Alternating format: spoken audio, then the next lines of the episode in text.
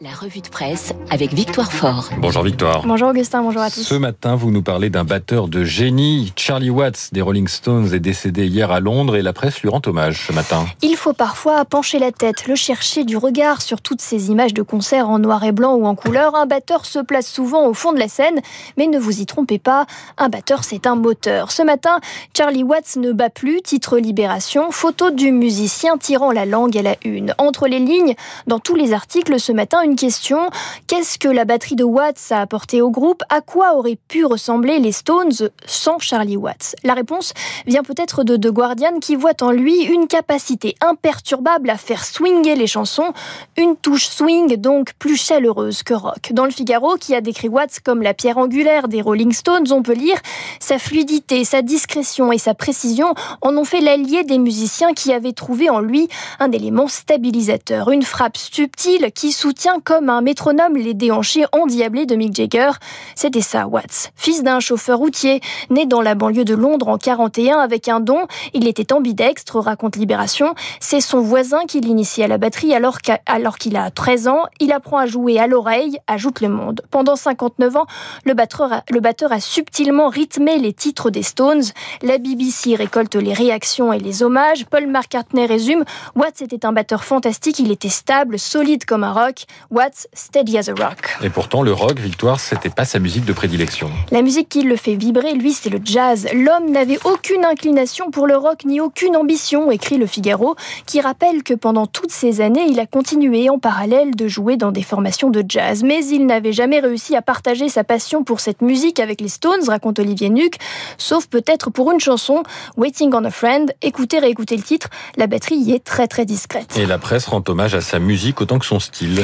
Ah, l'allure tellement élégante et smart du parfait dandy britannique. The Guardian ce matin illustre sa nécrologie avec une image d'un Charlie Watts tiré à quatre épingles, un costume en costume sur fond noir et ses cheveux chenus qu'il refuse de teindre. Charlie Watts, plus que les autres membres des Stones, a assumé de vieillir, le plus grand, le plus élégant, le plus stylish batteur de tous les temps, assume The Guardian. Même chose pour le tabloïd Daily Mirror, un vrai gentleman, a true gent, Charlie est cool as ever, plus cool que jamais en vieillissant, style vestimentaire plutôt sage, style de vie aussi. Quand ses acolytes cumulent les conquêtes et les excès, la presse rappelle la longévité de son mariage, une élégance qui en a fait un des batteurs les plus aimés de la planète au sein de la formation anglaise qui s'était autoproclamé plus grand groupe de rock du monde, résume le Figaro. Retour à la vie politique, on poursuit cette revue de presse avec un groupe qui lui a du mal à s'entendre. Pour eux, on accordera les violons plus tard. À droite, l'heure est résolument à la compétition. Primaire à droite, la clé Vauquier titre l'opinion ce matin. L'été touche à sa fin et c'est le temps qu'il s'était donné pour mûrir sa réflexion. À présent, Laurent Vauquier devrait très dire vite s'il en est ou pas et sa participation ou non à la course élyséenne va configurer le jeu à droite, écrit le quotidien libéral. D'abord sur la primaire, le casse-tête de la droite. Si Laurent Vauquier n'est pas candidat, le parti pourrait bien décider de s'en affranchir de la primaire. Si au contraire il est candidat, cela change tout et il pourrait même bien l'emporter. Ce sont les militants qui choisiront. Laurent Vauquier a conservé leur oreille, dit l'opinion. Sa ligne faite de positionnement très à droite sur le régalien, de rigueur budgétaire et de conservatisme sociétal correspond au noyau dur des militants, poursuit l'article, qui interroge le sondeur Bernard Sananès. Chez les électeurs de droite, il est sorti du purgatoire. Sorti du purgatoire, mais certainement pas des vieilles querelles. Avec Xavier Bertrand, on n'en est plus au sourire de façade. Ces deux-là ne s'aiment pas, tout simplement. Pourtant, Laurent Vauquier a bien essayé de lui envoyer des textos pour le convaincre de participer à la primaire.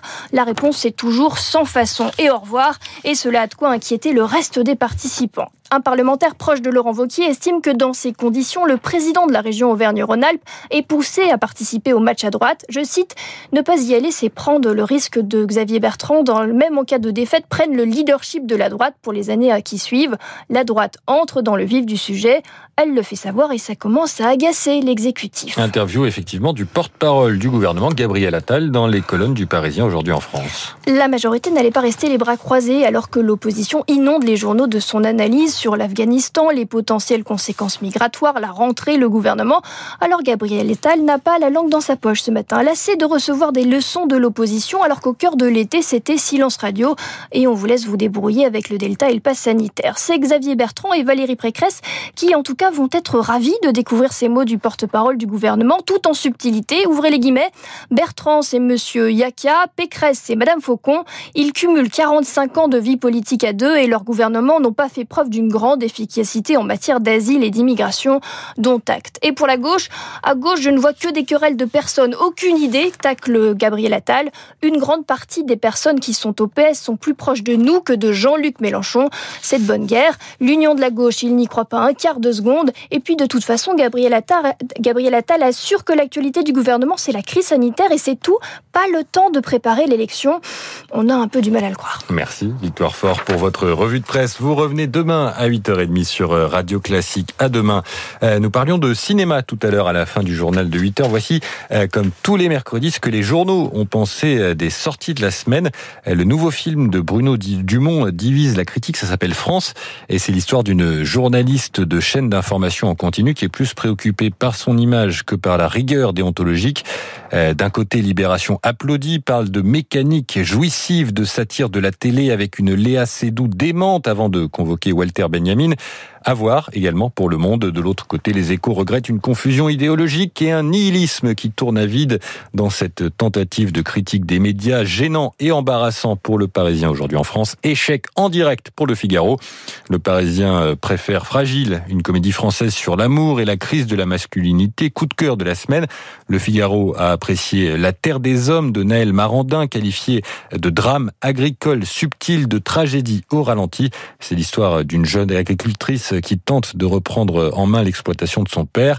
Enfin, au rayon blockbuster, Réminiscence sort aujourd'hui une relecture contemporaine du mythe d'Orphée et Eurydice par Lisa Joy. C'est la belle-sœur de Christopher Nolan et plusieurs critiques soupçonnent, la soupçonnent d'avoir emprunté au cinéaste l'intrigue de son blockbuster à lui, Inception.